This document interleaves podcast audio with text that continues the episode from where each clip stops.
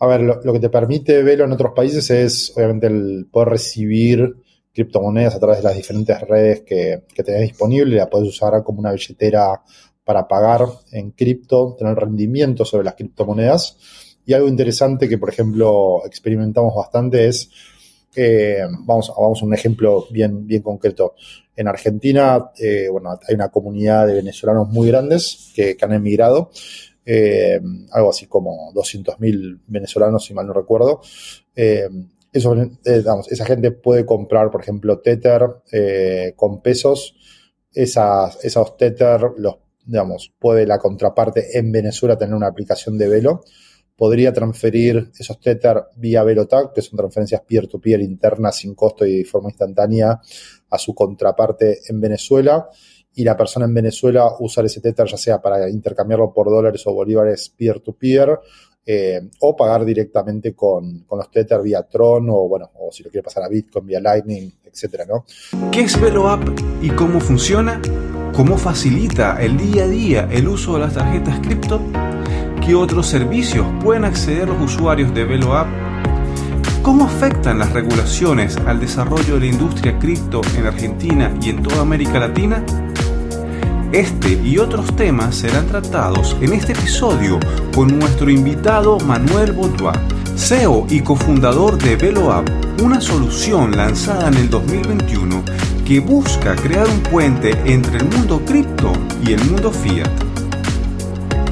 De esta forma les doy la bienvenida a un nuevo episodio del podcast de criptotendencias.com, un espacio para los entusiastas de Bitcoin, las criptomonedas y la tecnología blockchain. Quien les habla, el anfitrión de este espacio, Franklin Roldan. Quiero hablarte de localcryptos.com una plataforma peer-to-peer que te permite comprar criptomonedas sin intermediarios, de forma rápida, segura y privada, sin ceder la custodia de tus criptoactivos. Recuerda que si no son tus llaves, no son tus criptos. Regístrate hoy en localcryptos.com. También quiero hablarte de los amigos de Lend.io. Ellos te ayudan a ahorrar y ganar más Bitcoin y dólares digitales con los servicios de Lend puedes ganar intereses, pedir créditos en dólares y obtener créditos para comprar más bitcoins. Con la cuenta de ahorro en Bitcoin y USDC de Lend, gana hasta 12.5% anual. Regístrate totalmente gratis en lend.io y comienza a disfrutar de una nueva forma de aprovechar tus bitcoins.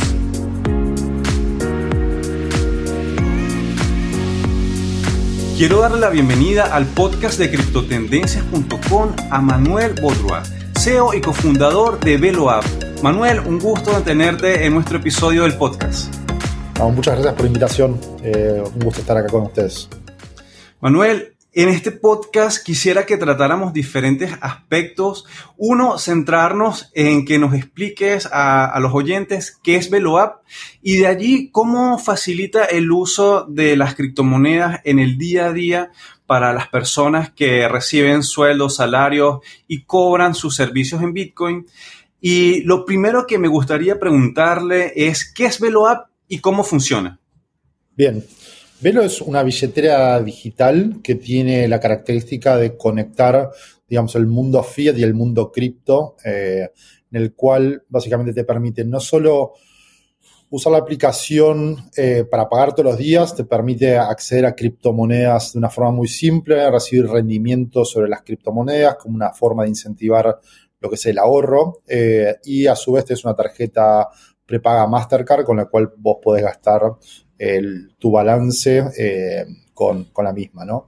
El, objetivo un poco es justamente cómo integrar lo que son las criptomonedas en el día a día de las personas, principalmente con el objetivo de, yo digo, destrabar la mente de los usuarios en el sentido de que las criptomonedas no son únicamente para especular o para, digamos, comprar y guardar, sino que realmente pueden penetrar eh, las necesidades, digamos, más mundanas, ¿no? Como comprar unos pañales, un pasaje de avión o, un, este, un taxi, ¿no? Entonces, creo que lo que fuimos logrando es ir eh, desmitificando justamente que las criptomonedas ocupan un lugar muy pequeño en la economía de las personas y de alguna manera darle las herramientas para que éstas empiecen a ser justamente de uso cotidiano. Algo que, me resulta muy interesante es que eh, el uso de las criptomonedas es desde cada punto de vista. Hay personas que piensan que las criptomonedas como Bitcoin no son para gastarlas, sino para guardarlas. Y, mm, pero también realmente sabemos que en el día a día las personas que ganan en cripto necesitan también gastar sus criptomonedas, no pueden ir a todos lugares. Entonces, fue, aplicaciones como VeloApp ayudan en este sentido también.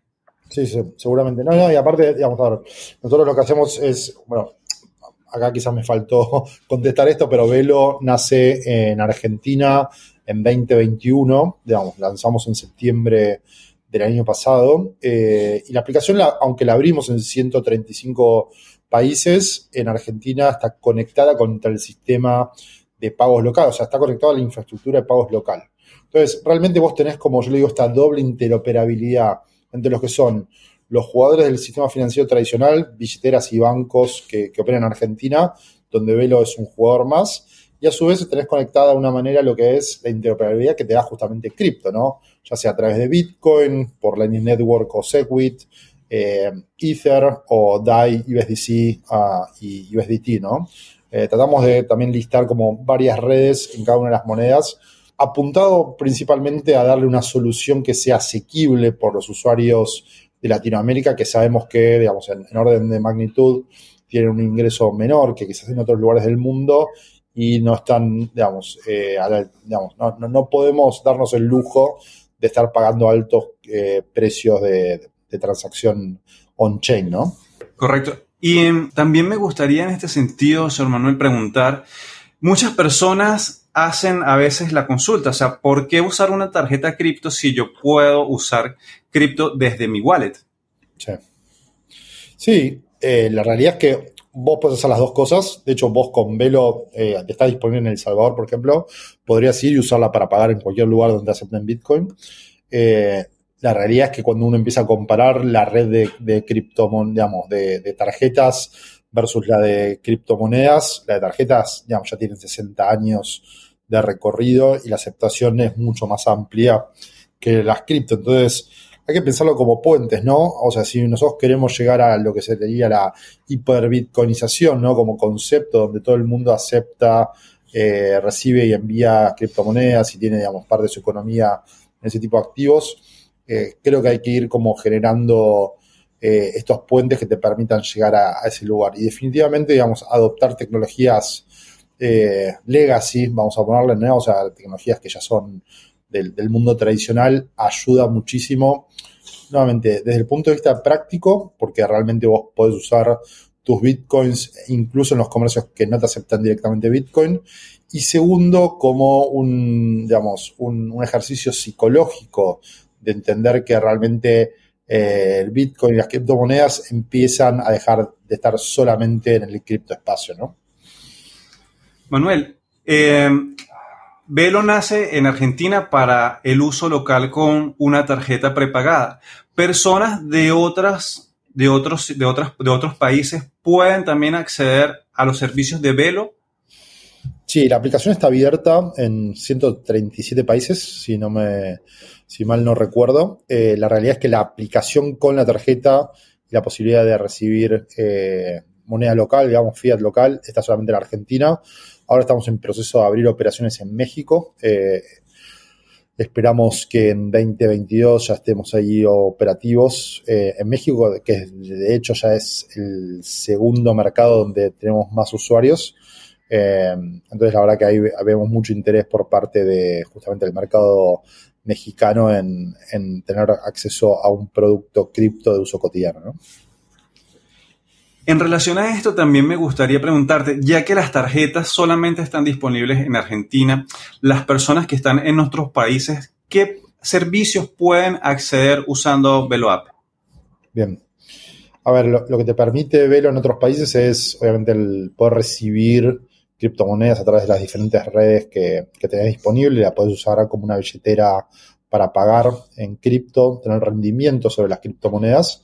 Y algo interesante que, por ejemplo, experimentamos bastante es, eh, vamos, vamos a un ejemplo bien, bien concreto. En Argentina, eh, bueno, hay una comunidad de venezolanos muy grandes que, han emigrado, eh, algo así como 200.000 venezolanos, si mal no recuerdo. eso, esa gente puede comprar, por ejemplo, Tether con pesos. Esas, esos Tether los digamos, puede la contraparte en Venezuela tener una aplicación de Velo, podría transferir esos Tether vía VeloTag, que son transferencias peer-to-peer internas sin costo y de forma instantánea a su contraparte en Venezuela, y la persona en Venezuela usar ese Tether ya sea para intercambiarlo por dólares o bolívares peer-to-peer, eh, o pagar directamente con, con, los Tether vía Tron, o bueno, o si lo quiere pasar a Bitcoin vía Lightning, etcétera, ¿no? Entonces, acá lo, interesante es nuevamente cómo vas generando estas interoperabilidades entre los diferentes países a través de una misma plataforma que es Velo, ¿no? Eh, así que bueno, eso es un poco el, producto que está también disponible en otros países. De todas maneras, ahí te agrego, pero discúlpame, que un poco lo que estamos buscando es justamente esta solución de la tarjeta que la verdad que tiene es muy práctico, ¿no? Eh, cómo podemos exportarlo rápidamente a otros países sin tener que tener operaciones locales. Así que estamos realmente tratando de hackear todos los diferentes eh, proveedores para, para, traer el mayor valor posible a los usuarios de Velo, ¿no? Sí, a ese, ese punto también quería tratarlo, ya que este, no sé si es el tema de las regulaciones que impiden que servicios como Velo App puedan emitir una tarjeta prepagada para usar cripto en países como Venezuela? Bueno, eh, es algo que justo hoy estuvimos hablando del tema este, así que nada, es algo que estamos tratando de, hablar con los diferentes proveedores. La verdad que hay una permeabilidad muy grande por parte de las empresas a hacer experimentos y a traer nuevas soluciones que hasta hace un par de años eran, eran imposibles. Así que no, no me extrañaría, digamos, de que sucedan cosas que nuevamente traen mucho valor a justamente ese tipo de usuarios. Manuel, y tocando un poco el tema de las regulaciones, me gustaría consultarle desde su punto de vista las regulaciones emitidas por los entes del Estado limitan o impulsan el crecimiento y el uso de las criptomonedas en Argentina y en América Latina en general. ¿Qué opinas? Yo creo que, a ver, eh, vos te, referís a la a las regulaciones, sabes que a veces se sataniza mucho, bueno, son necesarias las regulaciones en el mundo cripto o no son necesarias. Y en muchas ocasiones, a veces, eh, las regulaciones pueden jugar a favor o pueden jugar en contra del crecimiento de la industria cripto. No solamente en Argentina, con situaciones como la inflación, las mismas que vive Venezuela y otros países, sino también desde el punto de vista legal para que las personas puedan acceder a los servicios. Totalmente. Sí, yo creo que ahí como que hay es un escenario súper complejo, ¿no? En el sentido de que vos tenés eh, eh, regulación directa o indirecta. Eh, digo, la directa obviamente son a través de los reguladores que pueden imponer una regulación, un impuesto, un bloqueo, una prohibición. La indirecta que puede ser a través de, por ejemplo, un banco que es que te un, proveedor de servicio o cualquier otro proveedor de servicio que te imponga controles o prohibiciones. Entonces, realmente es, un ecosistema complejo de navegar. Eh, creo que en general, sobre todo Argentina, ha sido un muy buen lugar para emprender en este tipo de tecnología, porque siempre ha, habido bastante libertad para operar. Eh, yo creo que es algo que se va a mantener, digamos, en el sentido de que hay mucho valor y cómo también se descomprimen ¿no? los, algunos indicadores eh, económicos a partir del uso de las, de las criptos. Eh, hay que pensar, por ejemplo, en el caso de Argentina, que la gente por un poco a, partir de la inflación, en vez de ir y comprar dólares para cubrirse, están yendo a comprar cripto dólares, ¿no? Monedas estables. Eh, y esto de alguna manera te, te, descomprime un poco el mercado. Eh, y, y, entonces, la verdad que, digamos, digamos tener una regulación que prohíba eso, digamos, puede ya tener un efecto contrario, ¿no? En otros países, bueno, el, caso de México es paradigmático, ¿no? Porque a través de esta ley fintech que de alguna manera se quería desarrollar lo que era el ecosistema, creo que lo que termina haciendo es desincentivarlo porque el costo de eh, montar una operación se multiplicó por varios órdenes de magnitud, eh, haciendo que no haya mucho incentivo o, no esté, digamos, el, terreno eh, amigable para, que más empresas se dediquen al tema. Eh, yo personalmente soy más amigo de la desregulación que de la regulación. Me parece que cuanto menos distorsiones haya en el mercado, eh, mejor. Básicamente porque es casi como dejar, digamos, las condiciones de laboratorio, ¿no? Para que todos los, indicadores estén perfectos, muchas veces no hay que tocar nada, ¿no? Eh, obviamente no todo el mundo piensa como yo, pero, pero bueno, nada, creo que al menos para arrancar, la no regulación me parece que es la mejor forma de regular. Antes de continuar, quiero invitarte a que te suscribas a nuestro podcast en tu plataforma favorita de reproducción. Si estás en Spotify, Anchor, iTunes o eBooks o donde sea que nos estés escuchando, haz clic en el botón suscribir. Gracias por la respuesta, Manu. También tocaste algo que, que quería preguntarte y es eh, Argentina como ese epicentro de soluciones, de creación de soluciones en el tema cripto. ¿Cuáles son los retos que tiene crear soluciones cripto en Argentina? Lo pregunto es porque primeramente vemos que Argentina es una potencia en cripto en cuanto a proyectos. Muchos proyectos se lanzan eh, en Argentina y luego van a otros mercados. Cuéntanos un poco al respecto desde tu experiencia. ¿Cómo son los retos de crear soluciones en el ecosistema cripto argentino que se exportan a todo el mundo? Sí, Argentina, digamos, tiene la particularidad, yo digo, somos cucarachas, en el sentido de que la verdad que tuvimos muchas crisis financieras y creo que eso también nos, nos entrenó a pensar las cosas de forma diferente y a pensar las cosas, digo, creo que está muy en evidencia la importancia de la descentralización. Eh, y eso creo que es, digamos, te, te, permite, si quieres entender eh, justamente esa tecnología y el valor que tiene, ¿no? Eh, por otro lado, por ejemplo, yendo a lo que sería el, negocio financiero, Argentina tiene un sistema financiero desde lo que es la infraestructura muy bueno, excelente, incluso mejor que el de Estados Unidos. O sea, vos tenés interoperabilidad eh, en, el, sistema de pagos entre cualquier billetero o banco local eh, a través de, una, de una, inscripción en el Banco Central que es relativamente simple, que no lleva mucho tiempo y es poco costosa lo cual eso te permite que haya muchos jugadores que estén compitiendo entre sí, lo cual básicamente mejora la calidad de los servicios que la gente puede consumir. Eh, hay muy buenos recursos humanos que están trabajando incluso para proyectos de primer nivel internacional. Creo que el desafío es, ok, ¿cómo los, cómo los pagás, no? Porque realmente hoy el mundo está desarbitrado en un punto, ¿no? O sea, eh, un desarrollador cobra lo mismo en Argentina, en Estados Unidos o en Japón. Eh, porque en definitiva, digo, la tecnología termina siendo la misma, simplemente que lo estás programando, si querés, de diferente mercado, ¿no? Eh, el tema regulatorio, eh, yo creo que no es un tema en sí, creo que el tema en sí es el tema impositivo muchas veces. En Argentina hay como cierta voracidad fiscal, pero por, más que nada por una mala administración de los recursos, ¿no? Eh, que lamentablemente, nuevamente, la, reacción es estar constantemente inventando, creando nuevos, nuevos este, impuestos que lo único que hacen es distorsionar la economía, ¿no? Eh, y la verdad que después, desde el punto de vista, vuelvo a recursos humanos, hay una cantidad de, de talento de todo tipo, no solamente técnico, muy bueno, y gente y esto para mí es eh, una de las cosas más, más interesantes, gente que tiene un propósito en hacer que esto, digamos, eh, llegue a buen puerto, ¿no? O sea, que realmente adoptemos la tecnología de, cripto para resolver problemas de todos los días, que creo que también esto es una foto de Latinoamérica, ¿no? O sea, cómo esta tecnología realmente te viene a cambiar la vida y no es simplemente una cuestión especulativa.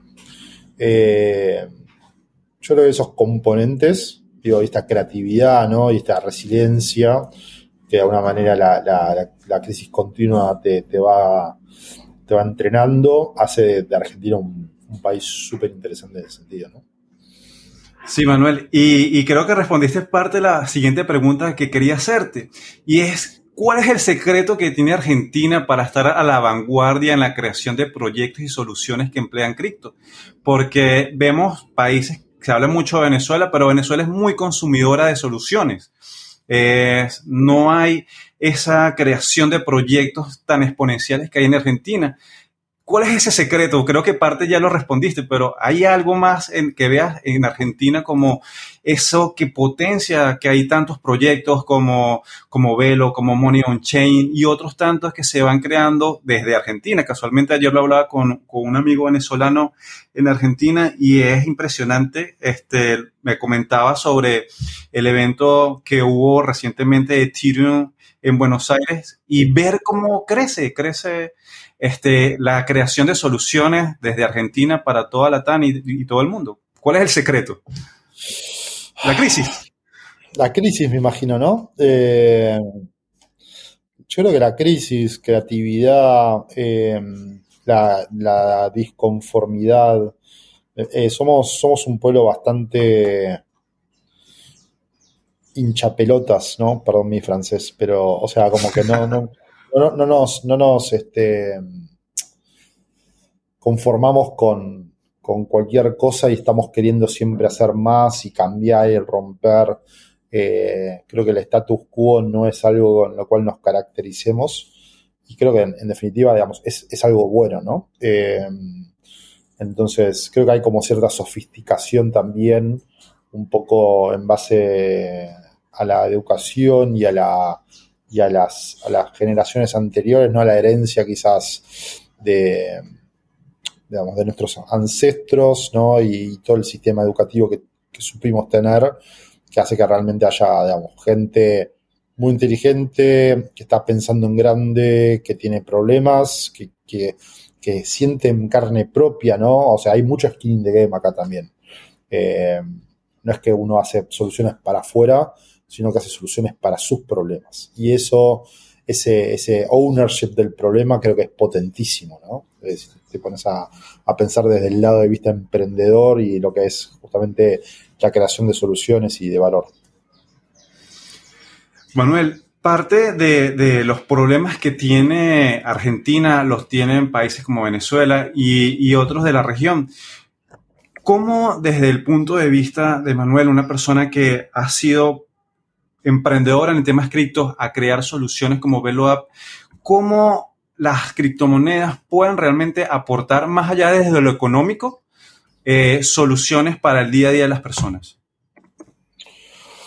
Bueno, creo que hay diferentes niveles, ¿no? Eh, vamos, si querés, de lo, más local y mundano y escalando a, también a cómo el usuario va cambiando las diferentes necesidades o, u oportunidades.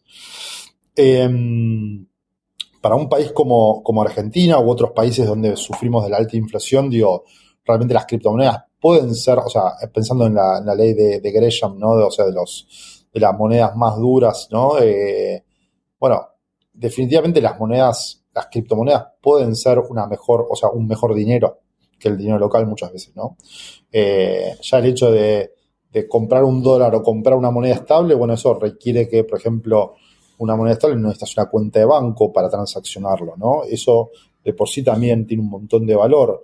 A su vez lo puedes colocar en, aplicaciones como Velo o en, protocolos DeFi que te den un rendimiento. Entonces ya estás pudiendo, yo le digo, acceder a tener la aposta. Tener la aposta en el sentido de acceder a un producto financiero que sería quizás en el mundo tradicional solamente accesible para gente que tiene cierto tipo de información hoy por hoy es totalmente masivo, digo, no hay barreras de entrada para eso. Y eso realmente es muy potente, ¿no? Eh, después, digo, subiendo un poco más en la escala, eh, no sé, me, veo a mí, te veo a vos, a, nuestro equipo, al ecosistema, somos gente que somos nativos digitales, somos hijos de Internet, ¿no? Eh, y de alguna manera tenemos una moneda que es nativa de Internet, que es Bitcoin, las, las monedas estables y otras monedas más. Y la verdad que es un poco como este, este tejido que nos permite interconectarnos comercial de una manera mucho más, más ágil, más justa, más transparente. Eh, y eso realmente para nuestra idiosincrasia, ¿no? para nuevamente para los hijos de Internet, es muy importante. no tener que tener un montón de intermediarios para poder interactuar o comerciar o generar valor, ¿no? Y, pensando un poco más, digo, ya esto hacia adelante, ¿no? Y, si alguna vez ocurre, que creo que sería interesante incluso como el desarrollo de la sociedad en ese sentido, eh, creo que las criptomonedas pueden generar, digamos, un rediseño y una re, una redefinición de las estructuras de poder eh, en, cuanto a lo que es la descentralización, en cuanto a lo que es, digamos, la administración del, del patrimonio, eh, dejar de depender de instituciones, digamos, centralizadas para, la vida, ¿no? Eh, creo que hay como un, la era de Acuario, ¿no? desde el punto de vista más desde lo que es este, una revolución tecnológica. Manuel, ya nos estamos acercando al final del episodio. Me gustaría volver un poco al tema de Velo. ¿Cuáles son los planes próximos de Velo para el crecimiento y cómo también esta parte de la competencia con otros actores que buscan también crear soluciones con tarjetas eh, prepagadas en criptomonedas ayuda también al fortalecimiento y a, que las soluciones se expandan a otras localidades y a otros países de forma más rápida. Sí, como te decía, un poco el objetivo es Argentina, hicimos la aplicación global, estamos yendo a México, nos interesa, nos interesa Brasil, Colombia, Perú, Chile, eh, incluso digo, pensando más en grande, ¿no? O sea, es un producto que necesariamente tiene que descentralizarse, es un, digamos, porque creo que la centralización es hoy para nosotros un medio para un fin.